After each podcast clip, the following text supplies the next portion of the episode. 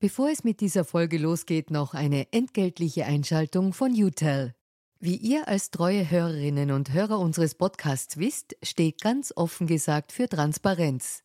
Transparenz, Fairness und Ehrlichkeit sind auch für unseren Werbepartner UTEL sehr wichtig. UTEL bietet Cloud-Telefonie und Rufnummern für Unternehmen und lebt das Wort Fairness wirklich. UTEL will nämlich ihre Kundinnen und Kunden durch Service binden und nicht durch Verträge, also sozusagen der Good Guy unter den Kommunikationsdienstleistern.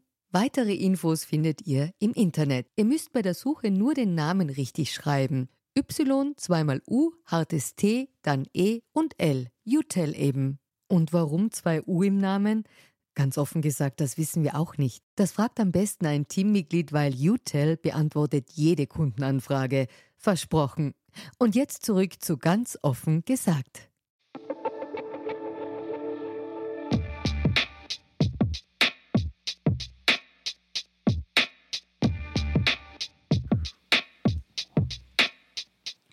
Willkommen zu einer neuen Folge von Ganz offen gesagt. Ulrike Lunacek war 22 Jahre lang Politikerin, bis die Grünen mit ihr Spitzenkandidatin im Herbst 2017 aus dem Nationalrat flogen. Mit Eva Weißenberger spricht sie jetzt über das Leben nach der Politik, ihre Enttäuschung über Eva Glawischnik, ihren Zorn auf Peter Pilz und ihre Sorge um die Grünen.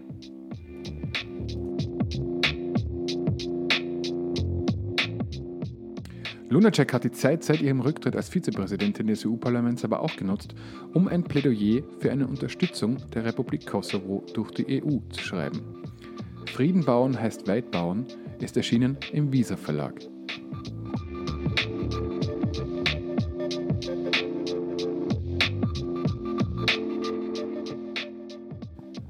Jetzt noch kurz zu etwas ganz anderem. In den letzten Wochen waren wir mitunter etwas leiser. Aber nur, weil wir fleißig daran gearbeitet haben, dass künftig auch andere zu Wort kommen sollen. Denn dieser Podcast ist von nun an kein Einzelkind mehr.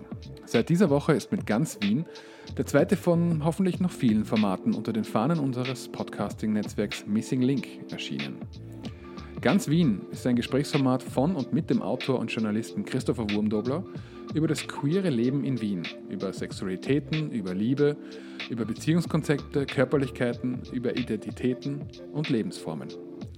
Und wie ich jetzt ganz ohne Vorbelastung finde, ist es wirklich, wirklich charmant, witzig und ungemein lehrreich geworden. Hörenswert also, finden wir und freuen uns über euer Feedback.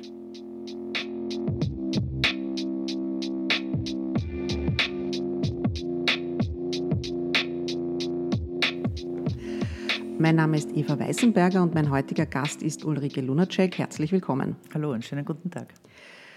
Ich habe dich schon bald nach der Nationalratswahl im Oktober 2017 eingeladen und wollte mit dir über das Leben nach der Politik sprechen. Und das will ich immer noch. Und äh, man hört es schon, wir sind per Du. Seit wir vor sechs, sieben Jahren einmal eine biografische Überschneidung zwischen uns beiden festgestellt haben. Aber was das ist, dazu später. Zuerst kommen wir mal zu deiner eigenen Biografie. Du warst seit 1996 hauptberuflich Politikerin, zuerst Bundesgeschäftsführerin der Grünen, dann Nationalratsabgeordnete, EU-Abgeordnete, zuletzt Vizepräsidentin des EU-Parlaments, also mehr als 20 Jahre lang Berufspolitikerin. Und nach dem Ausscheiden der Grünen aus dem Nationalrat hast du dich aber wahnsinnig schnell dann aus der Politik verabschiedet. Wie ist so ein abrupter Ausstieg? Was passiert da mit einem? Also ja, es stimmt. Ich war das in, also 95 habe ich das erste Mal kandidiert äh, für die Grünen, damals für den Nationalrat. Ähm, damals mit meinen Themen Außenpolitik, Entwicklungspolitik, aber auch als die erste offen lesbische Politikerin in Österreich. Damals gab es nur den Günter Tholer, der das, also ein, den Günter Tholer, einen ORF Moderator. Moderator, der das ein paar Jahre vorher auch einmal gesagt hat, sonst gab es niemanden.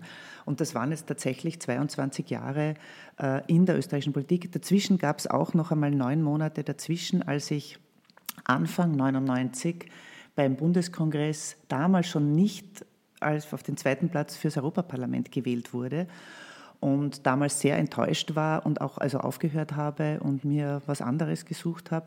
Ich war damals aber noch auf der Liste für den Nationalrat und im Herbst bekamen, hatten wir dann 14 Mandate und das 14. war dann meines und dann kam ich in den Nationalrat. Also ich hatte ein bisschen was von dieser Erfahrung schon damals, aber nicht so dramatisch wie jetzt.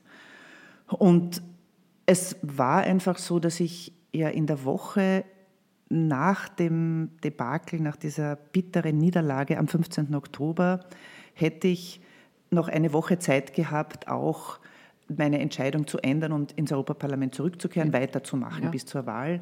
Ich habe das dann innerhalb zweimal drüber geschlafen und dann entschieden, dass ich das dennoch nicht tun werde, weil ich mich zum einen schon verabschiedet hatte im Europaparlament vor dem Plenum, das letzte, als ich das letzte Mal die Abstimmungen geleitet hatte. Und ich habe mich auch innerlich schon verabschiedet gehabt. Und ich habe fünf Monate lang auf jede Frage all jenen, die bezweifelt haben, dass ich tatsächlich in den Nationalrat will, gesagt, nein, ich gehe nicht zurück ins Europaparlament. Also es war auch etwas von ein Versprechen einhalten und auch glaubwürdig sein. Das kann ich bestätigen. Ich muss zugeben, ich habe im Laufe des Wahlkampfes nicht geglaubt, lange Zeit. Erst bei dieser Verabschiedung im EU-Parlament. Und da war ich mir dann nicht sicher, ist das jetzt auch ein letzter Versuch der Wahlkampfstrategen, die sagen, du musst dich offiziell dort verabschieden, damit die Leute das auch wirklich glauben. Ich gebe zu, ich habe es auch erst dann geglaubt. Oder wolltest du wirklich dort Abschied nehmen? Nein, es war wirklich so. Also es war ursprünglich nicht mein Plan. Ja? Also ich habe auch tatsächlich erst am 19., was ist der 19. Mai, also an dem Mittwoch in der Nacht, bevor Eva Klawischnik dann am Freitag ihren Rücktritt erklärt hat, davon erfahren.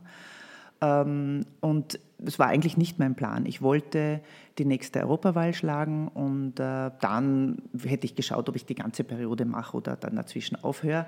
Also insofern war es damals aber die Entscheidung im Mai, wo mich auch jetzt manchmal Leute gefragt haben, na hast du es bereut, das so entschieden zu haben? Und ich muss sagen, nein, denn ich würde in derselben Situation dieselbe Entscheidung wieder treffen, weil, es mir, weil mir schon auch viel an den, an den österreichischen Grünen liegt. Wir waren eine der stärksten Parteien, wenn nicht überhaupt teilweise die stärkste in ganz Europa und muss man sagen fast weltweit. Und da dachte ich damals wirklich, dass es mir gelingen wird, diesen wieder einen Schwung hineinzubringen mit den Erfahrungen von dem erfolgreichen Wahlkampf 2014 und dass das eben wieder, die, auch die Umfragen wieder hinaufgehen. Und insofern habe ich mich auch, auch sozusagen über den Sommer auch von dieser Arbeit im Europaparlament verabschiedet, innerlich schon. Und es war mir ganz klar, dass ich tatsächlich in den Nationalrat wechsle. Dass ich auch so etwas nicht tue, dass ich etwas für etwas kandidiere und dann nicht dorthin gehe. Und das vor, also dass ich da einfach ein Versprechen nicht einhalte, das mache ich nicht. Gut, und insofern hatte ja ich mich auch schon verabschiedet. Ja, und ja. dann kam es ja anders und ihr seid nicht mehr im Nationalrat vertreten gewesen.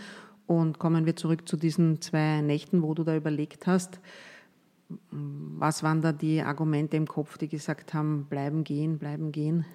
Ja, das Bleiben wäre gewesen, mir hat die Arbeit einfach großen Spaß und viel auch, auch, auch politischen Erfolg gebracht. Und das jetzt so aufzugeben nach diesem Debakel war nicht leicht.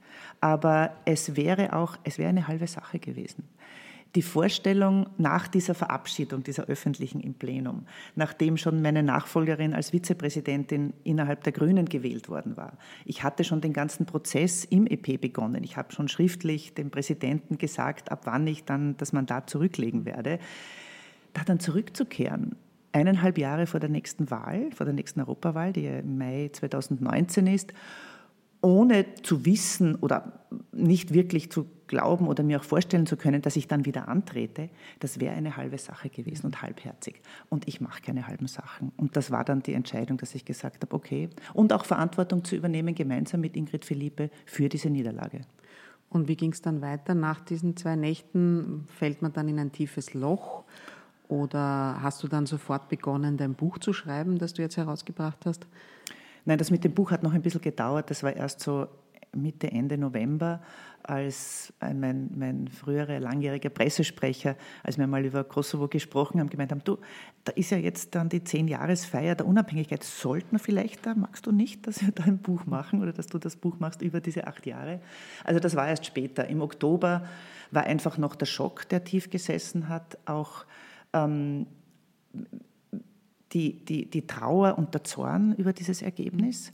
Also mir ist es oft noch so gegangen, dass ich auf der Straße, wenn mich Leute angesprochen haben und gesagt haben, ah, es tut mir so leid und so, dass ich sehr aufpassen musste, dass ich nicht entweder zu weinen begann oder mir einfach die Tränen in die Augen kamen, beziehungsweise auch mit Zorn irgendwie gesagt habe, ja, hättet halt mehr mich um uns hm. gewählt. Also durchaus auch ein Zorn auf die Wählerinnen ja, und Wähler. Auf die Wählerinnen und Wähler, aber sehr wohl auch auf den Peter Pilz natürlich, weil äh, wäre er geblieben oder hätte er ohne zu kandidieren ja, und quasi uns vorzumachen, dass er ja eigentlich noch will, hätte er einfach gesagt, er hört auf, dann wäre, wären doch, glaube ich, mehr Leute hätten, wären bei uns geblieben und auch auf jene rot-grünen Wählerinnen und Wähler, die dann halt in der letzten Woche entschieden haben, sie wählen doch den, äh, den äh, Christian Kern, weil sie halt gehofft haben, dass er noch Erster wird, was damals eigentlich schon nicht mehr vorhersehbar war. Und, und einfach auch diese ja, Trauer und Wut und Zorn über, über so ein Debakel, dass ich, ich eigentlich bis am Wahlsonntag nicht wirklich geglaubt habe, dass das passieren kann. Auch eine Wut oder ein Zorn auf dich selbst?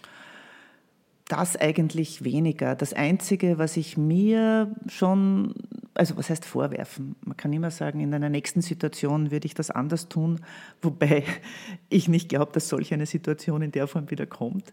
Aber ich vor eine, eine Woche vor der Wahl, da haben einige Leute aus meinem Umfeld gemeint, ähm, ich sollte laut und deutlich sagen, Achtung, wir sind unter der 4%-Grenze, ihr müsst uns wählen, wenn ihr wollt, dass wir im Nationalrat sind. Und ich habe das dann gemeinsam mit ein paar anderen anders entschieden, weil ich es erstens nicht glauben konnte, weil wir auch unterschiedliche Informationen hatten, wie es denn aussieht in den Umfragen. Wir hatten keine eigenen mehr.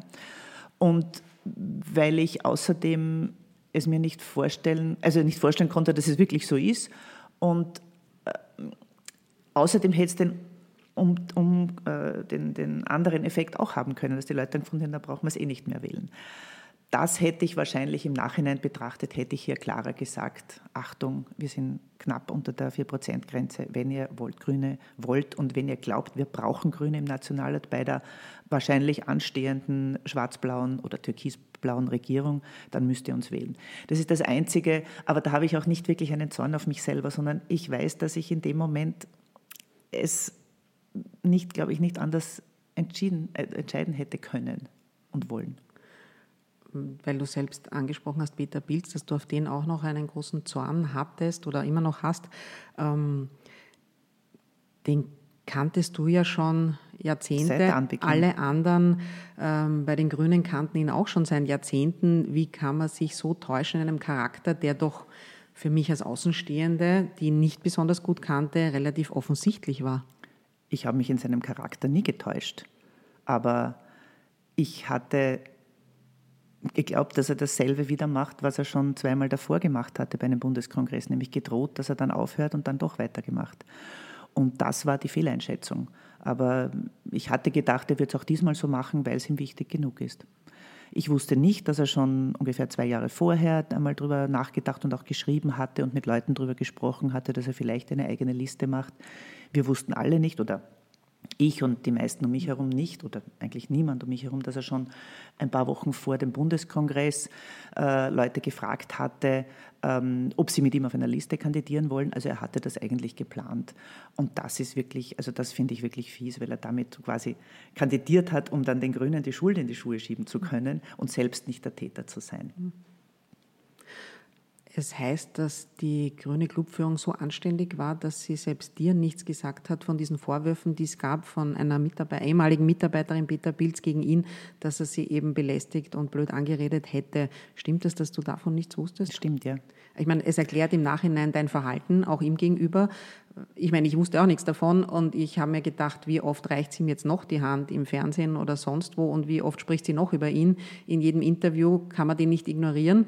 Im Nachhinein, wie diese Vorwürfe dann rauskamen, habe ich mir gedacht, die kann das nicht gewusst haben. Ich habe es nicht gewusst. Es hat irgendwer mal irgendwas gemeint zu mir, aber das war so nebenbei. Also es, war, es hatte nicht diese Gewichtigkeit, die es dann hatte. Ja. Und insofern, also ich war das, war das kein Thema. Und vor allem die Geschichte mit der einen Mitarbeiterin, davon wusste ich nichts. Waren da die Grünen zu anständig? Also es war, wir sind die, die immer ganz massiv für Opferschutz eingetreten sind und das heute noch tun und jetzt auch gerade rund um den, rund um den Frauentag. Und insofern, wenn die Frau, die äh, das erfahren hat, nicht ähm, da in dem Fall an die Gleichbehandlung äh, zur Kommission gehen will, äh, dann wir können sie nicht dazu zwingen und insofern müssen wir dann, müssen die anderen dann auch, äh, dürfen die das nicht öffentlich machen. Das ist so und das ist auch im Sinne des Schutzes der, der Opfer auch notwendig. Ja, ist so. Kommen wir ein bisschen zurück zum Leben nach der Politik, aber bleiben bei demselben Thema. Ähm, eben da gibt es noch Zorn, da gibt es noch Verletzungen. Überhaupt, wenn man die Grünen in den letzten Wochen und Tagen beobachtet, hat man das Gefühl, bei sehr vielen gibt es noch sehr, sehr viele offene Wunden.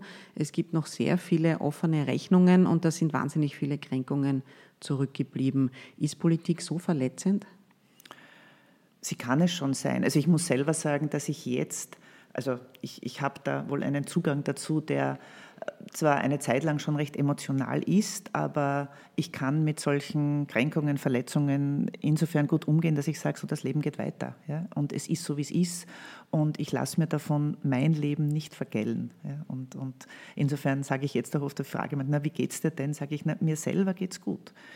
Die Situation, auch die jetzige politische Lage in Österreich und dass die Grünen aus dem Nationalrat geflogen sind, jetzt auch in Kärnten nicht mehr reingekommen sind, das, äh, das ähm, ist schon ist schlimm.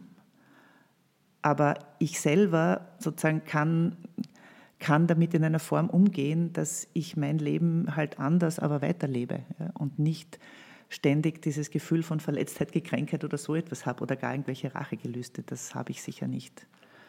Du hast eben ein Buch geschrieben, Frieden bauen heißt weit bauen, von Brüssel ins Amselfeld und Retour, mein Beitrag zu Kosovos, Kosovas Weg in die EU. Über den Inhalt werden wir jetzt noch reden. Ähm, was machst du sonst noch? Oder füllt dich das jetzt aus als ähm, Privatpolitikerin sozusagen in Sachen Kosovo, als private Außenpolitikerin? Wie kann man sich das vorstellen?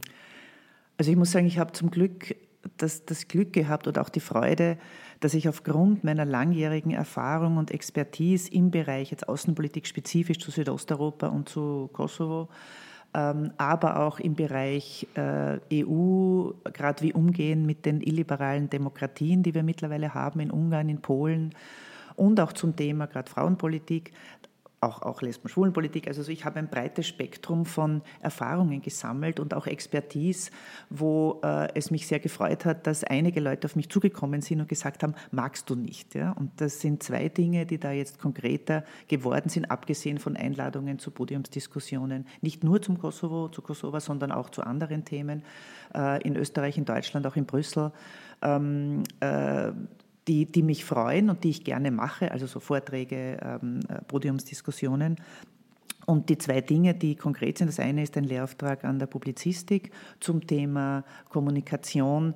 Wie schaut das aus von Seiten des Europaparlaments? Äh, Beispiele auch gerade für die Vorbereitung der nächsten Europawahlen. Wie wird äh, von Seiten des Europaparlaments kommuniziert? Beispiele und es ist eine Übung, wo auch die Studierenden selber dann ähm, sozusagen einiges tun müssen, um, um mal zu schauen, wie wird das rezipiert und wie, wie, wie machen das unterschiedliche politische Gruppierungen, unterschiedliche Interessen Interessensgruppen.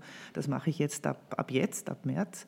Und das Zweite ist, dass ich von äh, Shalini Randeria, sie ist die Direktorin des Instituts für die Wissenschaft von Menschen in Wien, das dem IWM, die hat mich eingeladen, ob ich nicht äh, Visiting Fellow heißt das, am mhm. IWM sein mag, um ähm, bei den Projekten, die sie machen zur Zukunft Europas und auch mit der Erste Stiftung gemeinsam zu, zum, zum Westbalkan und auch zum Thema sexuelle Belästigung, da bereite ich eine Veranstaltung vor, ob ich da nicht mitarbeiten will am IWM.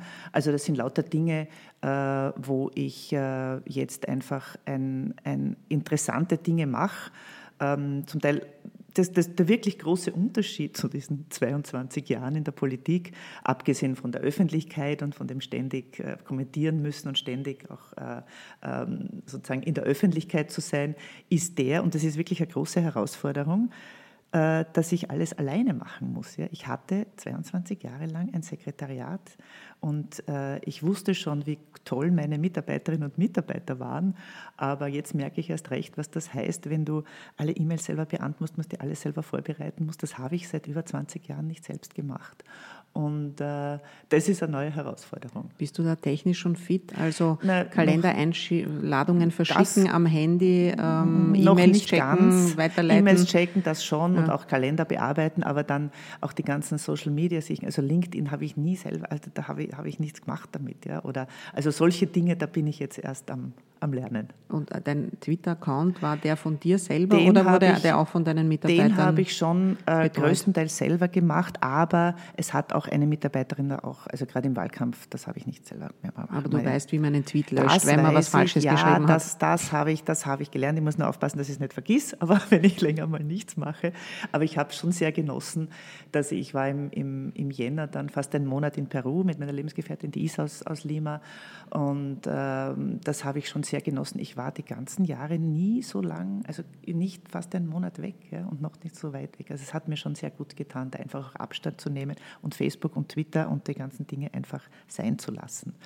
Aber vermisst du die Öffentlichkeit, das angesehen werden, das gefragt werden, was wir hier auch machen? Man spricht ja gerne über sich selbst, ähm, das kann ja niemand leugnen und man wird auch gerne angesehen und gehört. Ja, es ist schon, es ist ein, ein es ist zwiespältig. Zum einen freut es mich schon, wenn, also jetzt freut es mich auch wieder, wenn mich auf der Straße Leute, sei es nur anlächeln, so erkennend oder ähm, mir sagen, Grüße, Frau Lunacek, geht's Ihnen? Hoffentlich geht es Ihnen gut. Äh, bis hin zu auch so Gespräche wie jetzt mit dir ähm, oder eben Einladungen zu Veranstaltungen oder wenn ich wohin gehe, dass mich die Leute auch sehr wohlwollend und wertschätzend begrüßen. Das, das tut schon gut. Und das hilft schon auch diesen, auch ja diesen Schmerz, der es auch ist, dieser, dieses nicht in den Nationalrat einziehen, das zu überwinden, weil ich einfach mir gegenüber eine große Wertschätzung spüre. Und auch das, was ich in diesem Wahlkampf geleistet habe ähm, und auch was ich sonst getan habe. Und insofern gestehe ich ganz ehrlich, mir geht der Stress und dieses jeden Tag funktionieren zu müssen und jeden Tag von der Früh bis am Abend äh, eingespannt zu sein, das geht mir nicht ab. Ich genieße es sehr einmal unter der Woche ausschlafen zu können, ein paar Tage wegzufahren, bei einer Konferenz zu sein und nicht gleich am selben, also eingeladen auch für einen Vortrag. Ähm, ich war bei einem Vortrag über Women's Leadership, wo ich die Keynote, bei einer Konferenz, wo ich die Keynote gehalten habe. Und dann bin ich einfach bei der Konferenz geblieben. Es war in Marrakesch und habe Und hörst dann den angehängt. anderen Rednerinnen tatsächlich ja, noch zu und nicht gleich wieder verschwinden. Und, und, muss nicht gleich wieder woanders hinfliegen und woanders weg. Das genieße ich schon sehr. Das ist wirklich eine neue Lebensqualität. Verlust des Amtes geht mit einem Statusverlust einher. In deinem Buch beschreibst du auch, dass es schon ein tolles Gefühl war, nach sieben, acht Jahren im Kosovo, wie du als EU-Parlamentarierin, als Berichterstatterin für das EU-Parlament zuständig für den Kosovo, dort auch eine öffentliche Figur warst, die die Menschen auch geschätzt haben. Und du beschreibst, dass du bei der Einreise freudig begrüßt wirst von dem Zollbeamten sozusagen ja. und der sagt, ja, schön, Frau Lunacek, dass Sie wieder da sind und etwas für uns tun und dass das bei der Einreise in Österreich nie so war. Vermisst du das? Jein. Also es ist so auch jetzt, also ich bei, den, bei der Präsentation des Buches in Wien und auch bei, dem, bei der Zehn-Jahresfeier in Brüssel beim Empfang von der Botschaft war es so, dass ich dort immer noch geschätzt werde. Ja. Und dass äh, die Leute das jetzt also sehr bedauern, dass ich nicht mehr diese Funktion habe. Ähm, und das wird mit der Zeit auch weniger werden. Also es ist jetzt noch nicht so, dass ich das Gefühl habe, äh, diese ich bin jetzt die frühere Vizepräsidentin, ja, oder former Vice President of the European Parliament. Und das ist schon noch etwas, wo ich den Respekt, den die Leute mir gegenübergebracht haben im Kosovo, aber auch in anderen Teilen, auch in Österreich oder in anderen Teilen Europas, auch im Europaparlament, in der Kommission, im Auswärtigen Dienst, dass ich das schon noch wahrnehme. Also ich gestehe. Aber es wird äh, nachlassen mit der Es wird Zeit. sicher nachlassen, ja. Aber ich versuche jetzt halt mit diesem Buch auch tatsächlich auch noch so ähm, ein bisschen diese Rolle, ich, werde, ich tue nicht mehr alles kommentieren, aber wenn ich gefragt werde, jetzt zum Beispiel mit der die, die frühere Präsidentin des Kosovo, äh, Atifeta Jajaga, die gründet jetzt am 20. März eine Stiftung, wo sie gerade zum Thema Frauen auch ähm, in Südosteuropa einiges tun will. Mit der bin ich auch im Gespräch und die hat gesagt, ja, ja, da können wir gerne auch mal was gemeinsam machen. Also ich habe schon vor, in diesen Themenbereichen auch weiterhin tätig zu sein, aber nicht so intensiv, wie es bisher war. Also insofern ist mir dieser Statusverlust oder der Verlust der Funktion zumindest jetzt noch nicht etwas, was, was wirklich was wehtut. Gibt es dann, also was tut dann weh? Also Statusverlust ist es nicht so, ähm, die, der Stress ist es auch nicht, die Aufmerksamkeit, das gesehen werden, ist es auch noch nicht, weil du wirst ja noch gesehen und gehört. Gibt es ein anderes Thema, das, wenn man aus der Politik aussteigt, das einem fehlt? Die Macht vielleicht? Das ist schon nicht bei manchen Dingen, denke ich mir manchmal, hm, da hätte ich jetzt gern, äh, da wäre ich jetzt gern in dieser Funktion, weil ich damit mehr an Einfluss gehabt habe, als ich jetzt habe bei einigen Dingen. Aber ich weiß schon, dass ich bei manchen Dingen auch hinter den Kulissen schon noch auch etwas bewirken kann. Halt nicht mehr in der Intensität wie früher. Ich glaube, das, was am Anfang schon äh, die Frage war, was mache ich denn jetzt weiter? Ähm, suche ich in Brüssel was, bleibe ich in Österreich, dann gab es jetzt einmal irgendeine Möglichkeit in Madrid. Also es gibt so diverse Ideen, wo ich dann halt länger herumüberlebt habe und schon auch die Frage, ähm, wie schaut es finanziell aus? Äh, da muss ich sagen, ich habe hab ich dann schon auch gemerkt, den Vorteil meines Alters. Ich bin 60, ich könnte schon den Pensionsantrag stellen. Ich tue es jetzt noch nicht, weil ich äh, durchaus äh, von dem, was ich auch habe, erspart habe, aber auch jetzt die, die, die, die diversen Dinge, die ich, Angebot, die ich angeboten bekomme, durchaus davon leben kann. Das heißt, da habe ich den Vorteil gegenüber jüngeren, äh, gerade Nationalratsabgeordneten der Grünen, die dann äh, nicht mehr in den Nationalrat kamen. Für die ist es sicher schwieriger, ja, weil Nationalratsabgeordnete bekommen glaube ich, drei Monate einen Teil ihres Gehalts noch, ich glaube drei Viertel. Und die, das bin ich auch erst jetzt draufgekommen, die können dann nicht mehr in die Arbeitslose gehen. Das finde ich schon schwierig. Ja. Also da habe ich diesen Vorteil meines Alters. Mhm. Äh, kommen wir zu jemandem, der nicht den Vorteil des Alters hat. Ähm, denn das Thema Leben nach der Politik hat ja zusätzliche Aktualität bekommen. Wir nehmen dieses Gespräch auf äh, ein paar Tage nachdem Eva Klawischnik, die langjährige Bundessprecherin der Grünen, zum Glücksspielkonzern Novomatic gewechselt ist. Wusstest du das? Hat sie dich vorher angerufen wie andere? Weil sie hat ja gesagt, sie hat mit ein paar Grünen gesprochen und die fanden das alle nicht so schlimm. Warst du eine von diesen, die das nicht so schlimm finden? Nein, sie hat mich nicht angerufen. Ich habe das dann auch, ich habe es erst gelesen, ich glaube, einem Tweet von der Tagespresse und habe mir gedacht, das, ist doch, das sollte doch eigentlich Satire sein. Und bin erst nachher drauf gekommen, dass es real war. Ähm, nein, also ich war auch enttäuscht, sehr enttäuscht, auch in gewisser Weise geschockt, weil ich mir das nicht vorstellen konnte. Ich kann es bis heute nicht ganz verstehen, dass sie zu einem Konzern geht, der, ähm, weil Glücksspiel bei manchen Leuten süchtig macht, dann tatsächlich auch Familien zerstört und, und, und Existenzen zerstören kann. Also nicht der Konzern selbst, aber das, was er, was er macht, mhm. wo wir Grüne und auch Sie selbst so dagegen gekämpft haben und es auch weiterhin tun werden.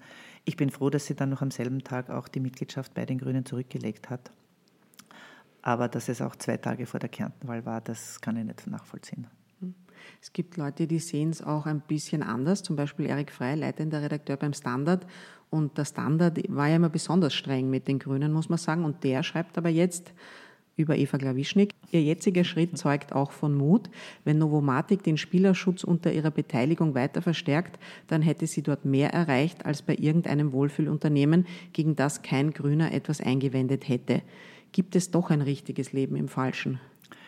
Ich weiß es nicht. Ich weiß, dass ich habe das auch gelesen vom Erik Frei. Äh, ich, ja, man kann es vielleicht auch so sehen. Ich sehe es nicht so, weil ich einfach es ist ja nicht nur der, der, Spielerschutz oder das Süchtigmachen von Glücksspiel, es ist ja auch das, was wir auch als Grüne immer massiv kritisiert haben, der Einfluss auf Gesetze, äh, gerade das mit dem kleinen Glücksspiel, wo gerade die Wiener Grünen sich massiv dagegen engagiert haben ja, und, und hier was erreichen wollten. Und in manchen Bundesländern haben wir auch was erreicht. Also insofern, für mich ist es nicht so. Ich sehe es auch, ich habe es auch all jenen Leuten, die da über Jahre mit der Eva äh, gearbeitet haben, sie unterstützt haben. Ich meine, sie hat auch viel, sie hat viel erreicht für die Grünen, das muss man schon auch sagen. Aber da jetzt so einen Schritt zu setzen und noch dazu zwei Tage vor der Kärntenwahl, wo sie damals vor was weiß, 14, 15 Jahren geholfen hat, dass die Grünen damals noch mit der 10-Prozent-Hürde überhaupt in den Landtag gekommen sind. Und dann das auch bei der letzten Wahl kann man sagen, die Grünen eigenhändig in die Landes, also in die Landesregierung waren sie durch den Proport dann sowieso, aber eigenhändig in die Koalition gebracht hat, also durch ihren Einsatz auch im letzten ja. Landtagswahlkampf haben die Grünen ja wieder so ein gutes Ergebnis erreicht, muss ja. man sagen. Eh, also das kann ich nicht verstehen. Ähm, aber es ist ganz klar, dass wir Grüne weiterhin diesen Kampf äh, gegen das, das Glücksspiel, das kleine Glücksspiel auch, auch betreiben werden, auch gegen Novomatic, wenn es hier äh, Dinge gibt, die wir einfach nicht vereinbar finden mit einem verantwortungsvollen Handeln. Das wird es auch weitergeben. Und äh, ich muss sagen, ich bin ja froh, wenn ich mir jetzt die letzten Monate ansehe, dass zumindest die Wahlen in Tirol und zuerst schon in Niederösterreich mit dem tollen Einsatz der Helga Krismer und in Tirol auch mit Ingrid Philippe und Gebi Meyer, dass die in Anbetracht der Schwierigkeiten doch relativ gut ausgegangen sind und wir den Einzug sowohl in Niederösterreich wieder geschafft haben mit einem guten Ergebnis und in Tirol auch in der Zweistelligkeit sind. Also ich hoffe, dass das für Salzburg auch gelingen wird und dass diese, diese ganzen Schwierigkeiten, die es da jetzt gegeben hat und gibt, dass das äh, keinen Einfluss hat, gerade auf die Wahl in Salzburg, wo die Astrid Rössler wirklich tolle Arbeit geleistet hat. Man könnte aber auch sagen, wer selbst nie in Versuchung geführt wurde, kann leicht sagen, er würde so ein Angebot ablehnen. Gab es in deinem Leben einmal Angebote von der dunklen Seite der Macht, denen du widersagt hast? nicht, dass ich mich jetzt erinnern würde, weil ich habe in, mit meinen Themenbereichen, gerade Außenpolitik, Entwicklungspolitik, da, da, also dass jetzt ein Konzern an mich herangetreten wäre, hat es nicht gegeben. Es gab einmal, das war 2011, äh, die, da gab es durchaus die reale Möglichkeit, dass ich äh, EU-Botschafterin und Special Representative im Kosovo wäre das wäre schon eine, eine andere Position gewesen, weil ich hier die Europäische Union als Ganze hätte vertreten müssen, was gerade gegenüber dem Kosovo nicht einfach ist, weil fünf Mitgliedsländer eben noch nicht anerkannt haben. Und das wäre schon ein ziemlicher Wechsel gewesen. Ähm, aber ich hab's, das war zumindest kein unmoralisches Angebot. Es wurde nichts draus, weil damals ich hätte ähm, es war damals noch nicht möglich, dass Europaabgeordnete auch ähm, EU-Botschafter werden. Seit 2013 wäre das möglich damals 2011 noch nicht. Oder es hätte die österreichische Bundesregierung, das Außenministerium, damals äh, Außenminister Spindlecker, mir sozusagen einen, sagen müssen, dass ich quasi Diplomatin bin oder mir sagen, machen Sie in einem halben Jahr das Präalabel oder ähnliches. Äh, das ging auch nicht und insofern bin ich das nicht geworden. Aber es, das war kein unmoralisches Angebot, das war eher eine Wertschätzung meiner Tätigkeit und es wäre für mich sicher nicht leicht gewesen, diesen Wechsel zu machen von einer Abgeordneten, die ähm, sozusagen das freie Mandat hat, hin zur Vertreterin der gesamten Europäischen Union. Aber das hätte ich schon, das hätte ich riskiert. Hätten vielleicht manche Leute auch nicht gut gefunden, aber das hätte ich zumindest, äh, das hätte ich schon, hätte ich gemacht. Du hast gerade gesagt, hätten manche Leute auch nicht gut gefunden und manche hätten vielleicht auch gesagt, der ÖVP-Chef Spindelecker versucht sie bei den Grünen rauszukaufen oder mhm. sie wegzuziehen, solche Dinge, weil man muss ja sagen, egal was eine Politikerin nach dem Ausstieg aus der Politik macht, es ist immer falsch. Geht sie in die Privatwirtschaft, heißt so wie jetzt bei Eva Klawischnik, sie will ihre Kontakte versilbern und macht Lobbying. Geht sie in den staatsnahen Bereich, heißt sie wird versorgt kehrt sie zurück in den Staatsdienst, wenn das möglich ist, dann heißt, die war unvermittelbar und hat nichts gefunden, macht sie sich selbstständig, dann kann sie keine öffentlichen Aufträge und Förderungen bekommen, sonst heißt es wieder, naja, das riecht auch nach Korruption. Und dann kommt man zu dem Schluss, dass keiner mehr in die Politik gehen will, vielleicht, wenn man sich nachher denkt, dann ist man unvermittelbar oder erst in einem Alter, dass man nachher dann gleich in Pension gehen kann. Wobei bei dir 22 Jahre, da hast du wahrscheinlich auch noch nicht an die Pension gedacht. Na sicher nicht. Und es gab eben bei mir 1999 den Fall, wo ich äh, damals äh, nicht auf den zweiten Listenplatz für die Europawahl gewählt wurde. Es gelang damals Mercedes Echerer äh, und damals dann auch aufgehört habe und mir was anderes suchen musste ähm, und schon auch damals, vielleicht habe ich Glück gehabt, vielleicht war es auch aufgrund meiner, meiner Kontakte, äh, damals dann im Bereich der Entwicklungspolitik äh, den Aufbau der, der, das war noch vor dem Beitritt 2004 der, der neuen zehn Mitgliedstaaten, wo ich die Kontakte zu entwicklungspolitischen ähm, Organisationen in den neuen Mitgliedstaaten aufgebaut habe und so ein Projekt aufgebaut habe. Also das ist mir damals gelungen, insofern war es nicht so hart, aber da sind schon auch die Tränen geflossen damals. Und jetzt dieser Ausstieg aus der, aus der Politik, ich glaube, es ist in Österreich, aber wohl auch in anderen Ländern, vor allem wenn du einer kleineren Partei angehörst, die nicht die großen Netzwerke hat und auch nicht Posten zu vergeben, ich meine, das haben die größeren bei uns jetzt auch nicht mehr in dem Ausmaß wie früher, dann ist es schon schwierig. Und wir haben in Österreich schon eine Situation, wo ähm, in manchen Bundesländern es so ist, dass es, also ja, wenn du dann zum Beispiel in die Verwaltung oder sowas gehst, dann heißt jetzt hast du dich kaufen lassen. Es ist nicht leicht, ja, aus da auszusteigen.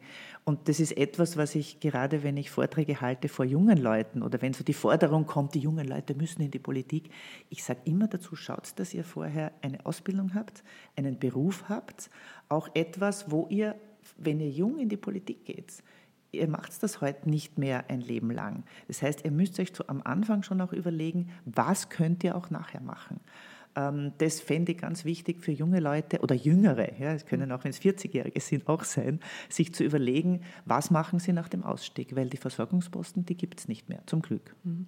Andererseits ich will auch nicht, dass der Eindruck entsteht, ich würde jetzt hier nur Eva Klawischnik verteidigen, denn äh, man kann natürlich auch sehr gut die früheren Grünwählerinnen und Grünwähler verstehen.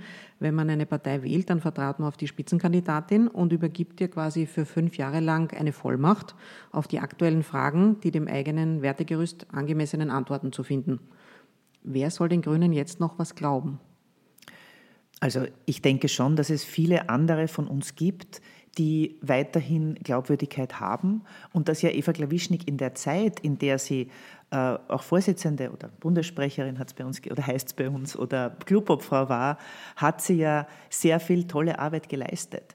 Und äh, also insofern hoffe ich schon, dass es hier sowas gibt wie einen Prozess, wo auch die Wählerinnen und Wähler äh, dann sehen, was ist tatsächlich in, in der, wo jetzt wieder Grüne antreten, worum geht es denn da? Und nicht dieses, ja, was manche als, als verantwortungslos oder als ein Verlust der Glaubwürdigkeit bezeichnen, dass das nicht so nachhängt, dass es zum Beispiel jetzt in Salzburg ähm, dann, dann den Grünen noch weiterhin schadet. Also ich hoffe, dass auch die, die jetzt vielleicht, oder weiß ich auch, enttäuschten oder erzürnten oder ja, wie immer Wählerinnen und Wähler der Grünen, die auch Eva Klawischnik gewählt haben, dass die das dann nicht nachtragend äh, bei anderen Wahlen dann auch äh, so quasi den Grünen und sagen, ah, ich kann mir auch nicht mehr glauben. Weil wir haben doch noch in unseren Reihen, also tatsächlich, wir sind die Partei, die haben, also interne Korruptionsfälle haben wir noch keine gehabt. Ja. Ich hoffe, dass das auch nie der Fall sein wird, obwohl wir jetzt schon in einigen, gerade Landesregierungen, äh, waren und sind. Ähm, und ich hoffe schon, dass die Wählerinnen und Wähler und die grünen Wählerinnen und Wähler sind sehr kritische, so wie wir selbst ja auch. Aber ich hoffe schon, dass sie hier die Emotion dieser Enttäuschung dann auch wegstecken können und sagen, okay, worum geht es denn in diesem Land? Ja? Und worum geht es in einem Bundesland? Worum geht es in der Stadt, wo Grüne antreten? Und wir brauchen sie, auch wenn das jetzt eine große Enttäuschung war. Bei den Gründen für den Niedergang der Grünen wird aber oft auch genannt, dass eben diese moralische Überlegenheit, wie es dann genannt wird von Kritikern, auch ein Grund gewesen wäre, dass die Grünen jetzt eben kein, nicht mehr erfolgreich sind. Es gibt auch andere Begründungen, zum Beispiel die ehemalige Nationalratsabgeordnete Sigi Maurer hat bei uns hier in ganz offen gesagt, gesagt, ihrer Meinung nach hätte die PR die Inhalte ersetzt bei den Grünen und daher haben die Grünen verloren. Der notorische Johannes Vogenhuber hat die jetzt in einem äh, Facebook-Posting, wo er Eva Klawischnik nachgespuckt hat, gesagt, die allumfassende Verbotspolitik der Grünen, die Eva Klawischnik selbst an die Stelle einer mühsamen Aufklärungs- und leidenschaftlichen Überzeugungsarbeit in der Gesellschaft gesetzt hat, das wäre der Grund gewesen. Und andere sagen eben, diese moralische Überlegenheit war der Grund. Was sagst du? Was ist der Grund gewesen? Ich denke, da gibt es viele Gründe, die über die Jahre, ähm, also in diesem, das, das sind wir jetzt dabei, ja, das auch zu, zu analysieren und zu schauen, was müssen wir denn anders machen. Ich glaube, für mich ist ein Grund, ähm, dass ich selber schon auch gemerkt habe, wir haben im Zuge der, der Professionalisierung, wo also tatsächlich auch, wir haben schon noch Freiwillige gehabt, die dann mitgegangen sind bei Veranstaltungen oder ähnlichem oder mitgemacht haben im Straßenwahlkampf. Aber die Arbeit selber, die ist sehr professionell von der Bundespartei, von den Landesparteien gemacht worden, auch mit einer Agentur, die, die da ihren Input gegeben hat. Und das hat auch die großen Erfolge beschert. Ich finde nicht, dass, es, dass hier die, die, die PR die Inhalte ersetzt hat, denn in Zeiten wie diesen ist es notwendig, Inhalte so zu präsentieren, damit die Leute und nicht nur die, die es eh schon interessiert und nicht nur die, die alle Zeitungen lesen und sich ständig informieren, sondern auch jene, die nicht so interessiert sind an der Politik, dass die auch verstehen, worum es den Grünen geht. Und äh, ich weiß, dass es da immer wieder Kritik gegeben hat, aber es hat auch viele Leute gegeben, die uns dann gewählt haben. Und wir sind deswegen auch stärker geworden. Also ich habe diese Linie schon immer sehr verteidigt, vor allem auch diesen bisschen Schmäh und diesen bisschen Humor dabei. Ja? Also dieses auch Selbstironische. Das ist wichtig, vor allem, weil das, was du gesagt hast, ähm, das uns auch nachhängt und vor allem der Eva Klawischnik auch, sie hat die Partei zu einer Verbotspartei gemacht. Ich habe das nie so gesehen, denn ich finde, ich meine, man kann das sehr wohl spinnen so gegen uns, ja, aber es braucht einfach Regeln. Ich meine, im Verkehr gibt es auch Regeln. Das sagt auch niemand, das ist Verbot. Ja, also manche schon, die jetzt finden, weiß nicht, es zu viele Ampeln und zu viele rote Ampeln und Geschwindigkeitsbegrenzungen 80 auf der Autobahn in Salzburg, ähm, äh, das sozusagen verhindert das freie Fahren. Äh, gleichzeitig hilft es die, die Umweltschädlichkeit äh, und die die Krankheiten, die durch ähm, äh, verpestete Luft kommen, auch zu verhindern oder zu reduzieren. Also ähm, na, das, was ich finde, was wahrscheinlich, also mit dem Grund, das habe ich selbst auch zum Teil erlebt, dass Leute, die zwischen den Wahlen mitmachen wollten bei uns, ähm, auch inhaltlich mitdiskutieren, dass wir da zu wenig Angebote hatten. Wir haben es gehabt, gerade die Wiener Grünen haben ein tolles Programm gehabt, Leute, die aktiv werden wollten, einzubinden. Die haben zum Teil auch inhaltliche Debatten gehabt, aber ähm, ich glaube, da sind uns viele Leute, die Interesse gehabt hätten, da haben wir nicht die Strukturen gehabt, äh, die, die einzubinden. Das ist für mich einer der Gründe, warum äh, wir so die, diese warum diese Erfolgswelle dann nicht mehr so weitergegangen ist. Und dann gab es ja noch die Interpretationen, die Grünen waren zu links oder nicht links genug oder die Grünen hätten linkspopulistischer sein sollen. Was sagst du dazu? Also es gibt immer welche, die sagen, wir sind zu links, wir sind, zu, wir sind schon zu bürgerlich oder zu na, rechts nicht, aber zu, zu weit in der Mitte. Ähm, unsere Wählerinnen und Wähler sind einfach ein sehr breites Spektrum. Und ähm, Grüne Politik ist eine, die zwar in, in vielen Dingen, nämlich in der Kritik an den an Bestehenden, am, am Establishment, wenn du willst, oder in, in, in der, entstanden ist aus der Kritik an der Intransparenz von Entscheidungsfindungen, die ganzen Bürgerinitiativen. Das, wir, kommen aus, wir kommen alle aus diversen Bewegungen.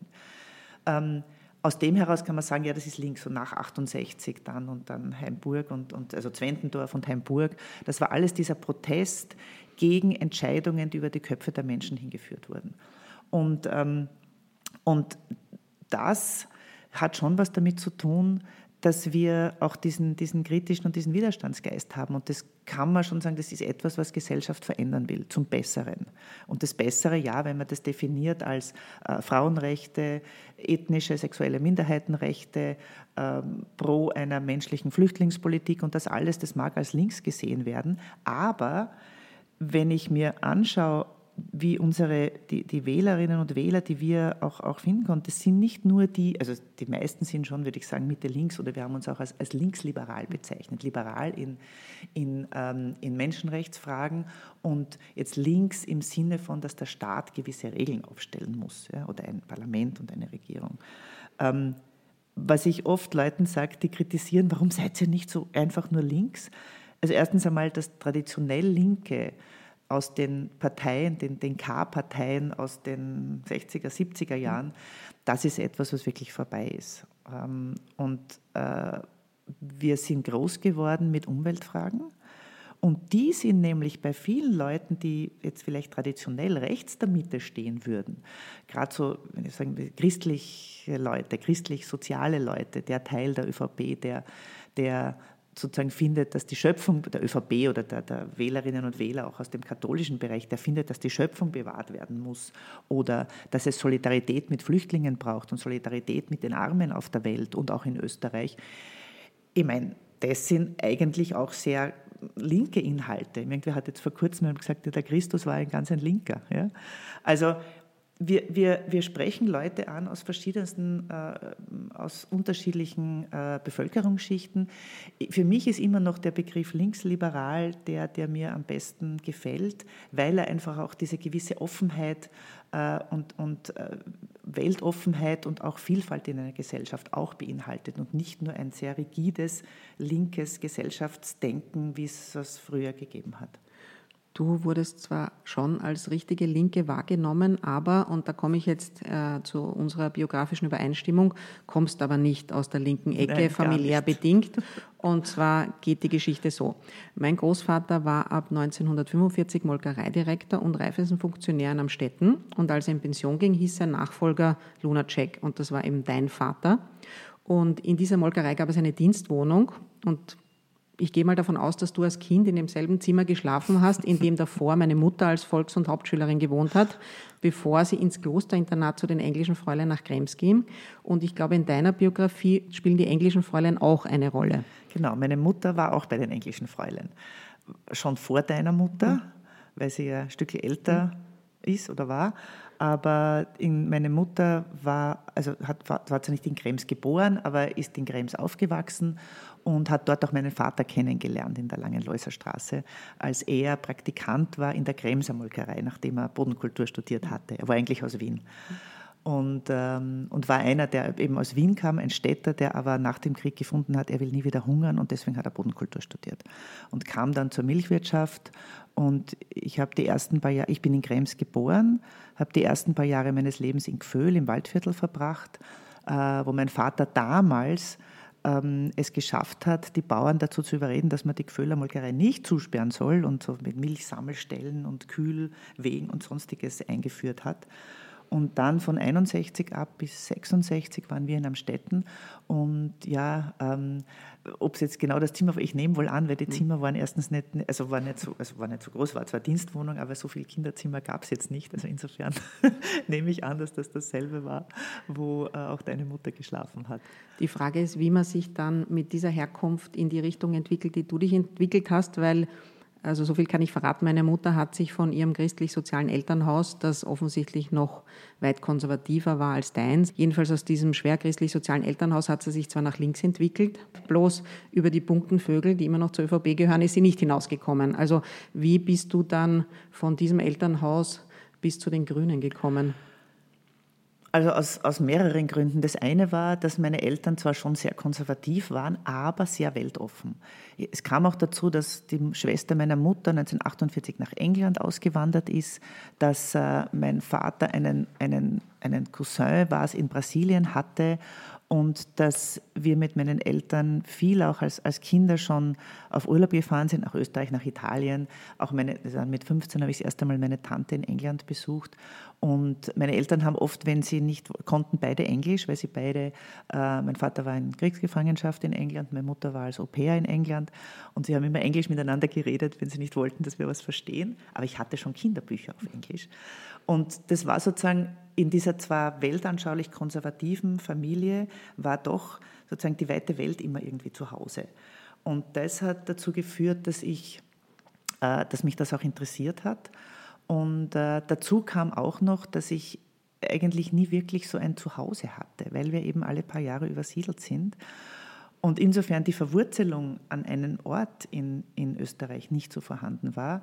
Die schönste Zeit meiner Kindheit war in Amstetten tatsächlich, ja, weil das war die erste Volksschule, die ersten Volksschulfreunde. Und da musste ich dann mit neun nach Wien in die niederösterreichische Molkerei im 20. Bezirk 1966 im zehnten Stock von einem Hochhaus, zwar mit wunderbarem Blick über ganz Wien, aber ich habe Wien nicht ausstehen können. Ja, es war mir einfach zu groß. Deswegen bin ich dann nach Innsbruck studieren gegangen und das war die Zeit, weil ich dort Skifahren gehen konnte und eine kleine Stadt. Ich habe Dolmetsch studiert. Ähm, und meine Eltern waren schon vorher, also sie haben mir zum Beispiel erlaubt und mich auch unterstützt, dass ich mit 16 ein Jahr in die USA gegangen bin, für ein Jahr mit IFS, mit Austausch, mit einem Austauschprogramm. Und das war 1973, 74. Und das war nicht leicht für sie, weil da hat Telefonieren war sehr, sehr teuer. Wir haben zweimal im Jahr telefoniert. Sie kannten die Familie nicht. Es gab kein Internet, wo man skypen konnte oder ähnliches. Wir haben Briefe geschrieben immer. Und ich war tatsächlich dann dieses Jahr da in den USA, in einem kleinen Ort in Midwest, Boone, Iowa, 13.000 Einwohner, 23 ähm, christliche Kirchen, White, Anglo-Saxon, Protestant. Aber in der Schule in, diesem, in dieser Kleinstadt haben wir diskutiert über Watergate, Nixons äh, Impeachment, über die Strategic Arms Limitation Talks, also die, die Abrüstungsverhandlungen in Wien, über Waldheim als UNO-Generalsekretär in, dem, in der Klasse, die ich mir ausgesucht habe, was ich in meiner Schule im zweiten Bezirk in Wien, in der kleinen Sperlgasse, nicht in dieser Intensität diskutiert habe. Und das hat für mich so dieses ein Bild auch von den USA, ein sehr zwiesp oder ein, ein wie soll ich sagen, ein, ein äh, doppeltes Bild gegeben. Zum einen wirklich puritanisch bis zum geht nicht mehr. In die, zu den Schultänzen und Bällen mussten die Mädchen warten, dass sie gefragt werden von einem Burschen und du konntest auch nicht in einer Gruppe hingehen. Und gleichzeitig gab es diese Möglichkeiten an der Schule, über das zu diskutieren und das zu lesen, US News and World Report zu lesen. Und wenn Amstetten der glücklichste ja. Ort deiner Kindheit war, fahrst du noch manchmal nach Amstetten? Naja, jetzt gibt's, es gibt ein paar Kontakte und äh, es ist vor allem die eine, meine beste, liebste Schulfreundin von damals, die hat mir vor ein paar Jahren einmal geschrieben, ich glaube nach, nach der Europawahl, wir hatten jahrelang keinen Kontakt und die war ich jetzt mal besuchen und äh, wir schreiben uns hin und wieder und hin und wieder, immer wenn ich mit dem Zug vorbeischaue, schaue ich, ob ich, ich meine, den, den, das Gebäude gibt es in der Form noch, ob ich das Gebäude sehe. Also es war schon ja, es gibt noch einige Bekannte, aber ich bin nicht oft dort, hin und wieder schon. Ich glaube, das ist schon die Verklärung der Kindheit, weil so wunderschön ist es leider nicht in Amstetten, obwohl sie bemühen sich ja. Ähm, kommen wir noch ein bisschen zum Kosovo, zu deinem Buch Frieden bauen heißt Weit bauen, erschienen im Visa Verlag. Es ist ein Plädoyer dafür, dass die EU sich des Kosovos annimmt, sich ihm annähert und den Kosovarinnen und Kosovaren hilft, normale Europäer zu werden und ein gutes, normales europäisches Leben führen zu können. Was hat denn dein Interesse und deine Liebe zum Kosovo eigentlich geweckt? Was ist das Faszinierende, das Schöne an dem Land? Also zum einen war es eher zufällig, weil es im Europaparlament so ist, dass die Staaten, die im Beitrittsprozess sind, das waren damals die sechs jetzigen Westbalkanstaaten plus Kroatien, das war damals noch nicht beigetreten, plus die Türkei, dass jedes Jahr, wenn die Kommission ihre Fortschrittsberichte vorstellt, danach das Europaparlament auch die Berichte dazu macht. Und das wird aufgeteilt nach Fraktionen. Äh, die Grünen hatten schon vor 2009 auch den Kosovo. Das war Jos Lachendijk, ein, ein, holländischer Grüner. Der hatte dann nicht mehr kandidiert. Und dann kam die, dann, die anderen wollten ihre Länder sozusagen behalten. Und dann kam die Frage, wer von den Grünen denn den Kosovo übernehmen will. Und ich war die, die am meisten Parlamentserfahrung hatte, von denen, die wir damals ins EP gekommen sind. Und dann habe ich gesagt, ich kann, also ich war selbst damals noch nicht dort, aber ich hatte natürlich Krieg und alles verfolgt. Ich war übrigens eine, die nicht damals, nicht 99, nicht für die Bombardierung von Belgrad war. Aber ich habe gefunden, das ist spannend. Die haben sie jetzt die Unabhängigkeitserklärung gehabt, haben noch nicht alle anerkannt. Und ich mag ja Herausforderungen in meinem Leben. Und insofern ähm, hat es habe ich diese Aufgabe als Berichterstatterin dann auch sehr ernst genommen. Ich war sicher in diesen acht Jahren wahrscheinlich knappe 30 Mal dort, äh, in, selbst oder mit Delegationen des Europaparlaments. Und was mir eigentlich eine also gewisse Freude gemacht hat, war mitzuverfolgen, wie sich so ein Land entwickelt, ein, ein, der, jüngste, der, der, jüngste Staat Europas, wie sie es schaffen und welche Schwierigkeiten sie haben, ähm, sich weiterzuentwickeln. Und was mich vor allem fasziniert hat, war, wie viele, vor allem junge Leute es gibt, junge Frauen und Männer, die damals 2008 nach der Unabhängigkeitserklärung zurückgekommen sind, die flüchten mussten als Kinder, die im Ausland studiert haben und die aufbauen wollten, dieses Land und das jetzt noch wollen. Und diese Prozesse mitzuerleben, gleichzeitig auch ein Land äh, kennenzulernen, das eben äh, eine, eine ja, brutale Kriegsgeschichte hat, viel an Verfolgung auch und, und das sich sehr schwer tut, einen neuen, sozusagen alles neu zu machen das hat mich einfach fasziniert. Gleichzeitig habe ich mitgekriegt, wie, wie schwierig sich die Europäische Union als EU tut, äh, wie, wie, ich würde fast sagen, verheerend es ist, dass äh, es zum Beispiel im Rat in Außenpolitik-Sachen immer noch die Einstimmigkeit gibt. Das heißt, dass zwar als Europaparlament darf ich und habe das auch immer gemacht, von der Republik Kosovo oder Kosovo gesprochen, aber Kommission und Rat, die müssen immer mit einem Sterndal das versehen und dazuschreiben, Kosovo nach UNO-Deklaration 12, UNO-Resolution 1244 und Erklärung des Internationalen Gerichtshofs 2010 und der Unabhängigkeitserklärung 2008 weil fünf Länder nicht anerkannt haben und die anderen 23 nicht voll hinter dieser jüngsten Republik stehen können. Und das macht es wirklich ganz, ganz schwierig. Also das ist einer der, der Gründungssünden der EU und das, was ja mittlerweile zum Glück auch ein Kommissionspräsident Juncker sagt und Mogherini auch, also die EU-Außenministerin, wie ich sie nenne, wie notwendig es wäre, dass diese Einstimmigkeit abgeschafft wird, weil das einfach ähm, ähm, in so Dingen wie, wenn man sagt, ja, Korruption und organisierte Kriminalität müssen bekämpft werden und Kosovo darf aber nicht bei Europol und Interpol dabei sein. Ich meine, das ist absurd. Ja. Also das ist das, wo ich einfach erlebt habe, wie, wie schwierig die EU Institutionen sind und dieses Zusammenspiel der verschiedensten. So betrachtet hat sich sehr viel weiterentwickelt. Ja. Aber es ist immer noch zu wenig. Du hast gesagt, du warst gegen eine Bombardierung Belgrads seinerzeit im ähm, im Krieg nach dem Zerfall Jugoslawiens. Ich nehme an, du hast dann deine Meinung geändert oder würdest du heute rückblickend immer noch sagen, das hätte man nicht machen sollen? Also es wäre sowieso wäre es besser gewesen, wenn es, also es sind mehrere, was wäre gewesen, wenn. Eines wäre gewesen, ich glaube, wenn gleich nach dem Krieg, also Bombardierung, dann, oh Gott, das war noch vorher, jetzt muss ich, habe ich mich selber sozusagen vertrippelt in meiner, in meiner, in meiner Chronologie.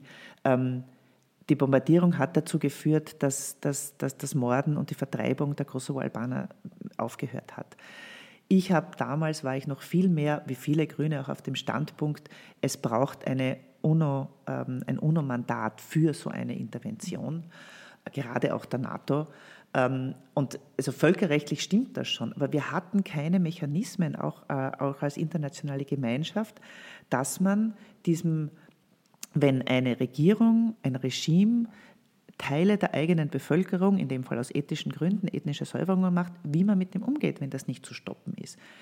Die Konsequenz aus dem Kosovo-Krieg war ja, also und auf deine Frage zu antworten, wahrscheinlich würde ich, wenn heute so eine Situation ist, ähm, ähm, mit viel Bauchweh oder auch mit viel, nicht mit hundertprozentiger Unterstützung, aber dennoch sagen, diese Vertreibung und Ermordung dieser, dieser muss Bevölkerung muss gestoppt werden. Und man kann nicht und, auf Formalismen dann zurückgreifen ja, und sagen, ja, UNO-Mandat braucht es, aber wenn es das nicht gibt, was soll man tun? Also ich finde mittlerweile auch, man muss trotzdem noch schauen, dass es gelingt, ein UNO-Mandat zu haben. Und wenn es nicht der Sicherheitsrat macht, es gäbe auch die Möglichkeit über die Generalversammlung. Ja, also diese Möglichkeit gäbe es auch noch.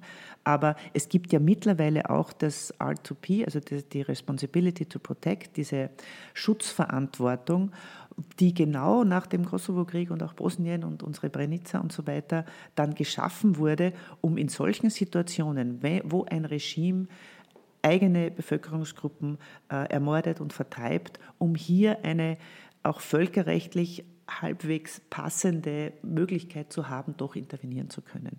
Weil da kann man, ich glaube, die Zeit, wo, wo man sagt, ein, ein Regime kann machen mit seiner Bevölkerung, was es will, das, die Zeiten sind vorbei. Ähm, und äh, ja, insofern glaube ich, wäre es jetzt auch für die Nachfolgegeschichte, wäre sinnvoll gewesen, dass gleich nach 99, nach Ende des Krieges, auch äh, Kosovo schon die Unterstützung hätte, gehabt hätte, sich unabhängig zu erklären.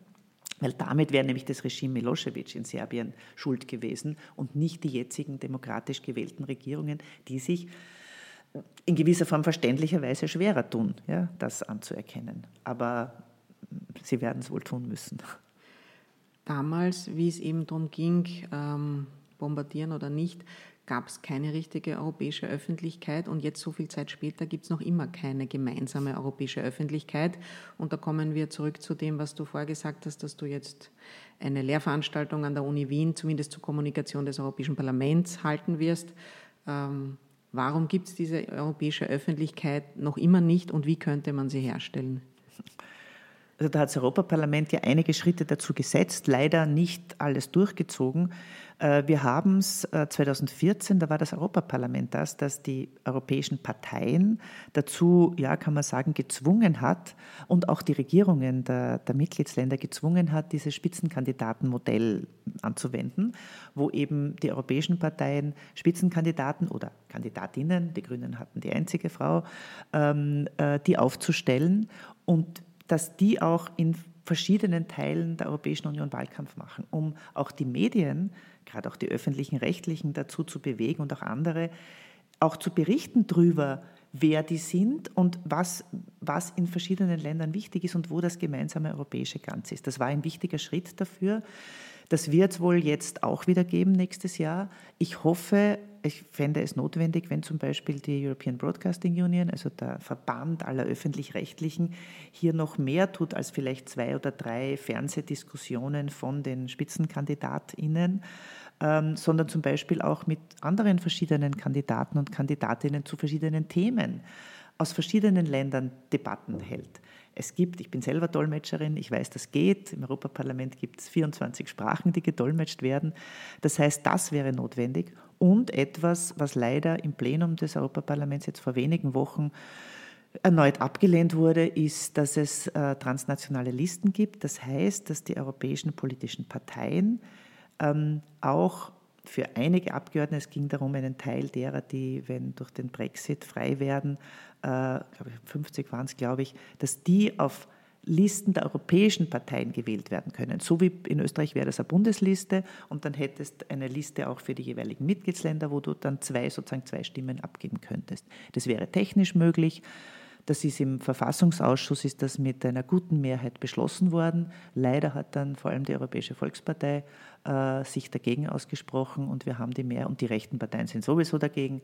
Insofern hatten wir die, also wir sage ich, auch wenn ich selbst nicht mehr dabei war, hatten wir die Mehrheit nicht dafür und die wird es nächstes Mal nicht geben.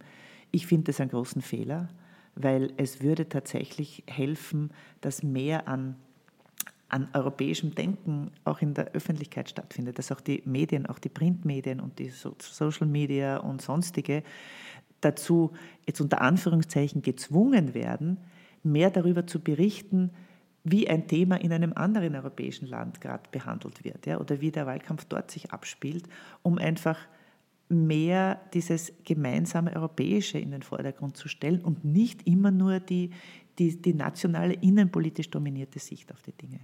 Medien zu etwas zu zwingen, das ist halt ein schwieriges Thema, da bin ich nicht so dafür, aber trotzdem. Ich habe sie unter, unter sie hat es unter Anführungszeichen gesetzt, gesetzt, das sieht man halt nicht im Podcast, aber ich, ich füge es hinzu. Also es stand unter Anführungszeichen, ja. wir sind gegen Zwang für Medien. Ähm, natürlich gerade bei einem Podcast, was eine sehr freie Form der Medien ja, ist. Ja, na, lass mich kurz erklären. Ich meinte einfach, dass Medien auch den, ja, vielleicht soll es eher zu sagen, den Anreiz haben, einfach mehr auch über andere Länder zu berichten, was dort passiert und was diese europäischen Themen sind und es nicht immer nur innenpolitisch zu interpretieren. Das halte ich wirklich für ein großes Problem. Und das fördert den, den Populismus und vor allem der Rechten. Vielen Dank für das Gespräch. Lest das Buch Frieden bauen heißt Weit bauen, erschienen im Kärntner Visa Verlag. Vielen Dank für das Gespräch. Danke auch für die Einladung. Und äh, man hat gemerkt, glaube ich, du bist im Herzen immer noch Politikerin und wirst das wahrscheinlich noch einige Zeit bleiben, auch wenn Ulrike Lunacek jetzt eine Privatperson, Autorin, Uniprofessorin und wissenschaftliche Lektorin. Mitarbeiterin ist in Zukunft. Dankeschön. Danke sehr.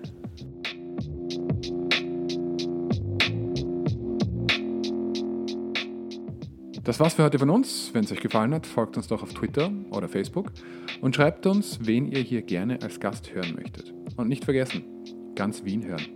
Ciao.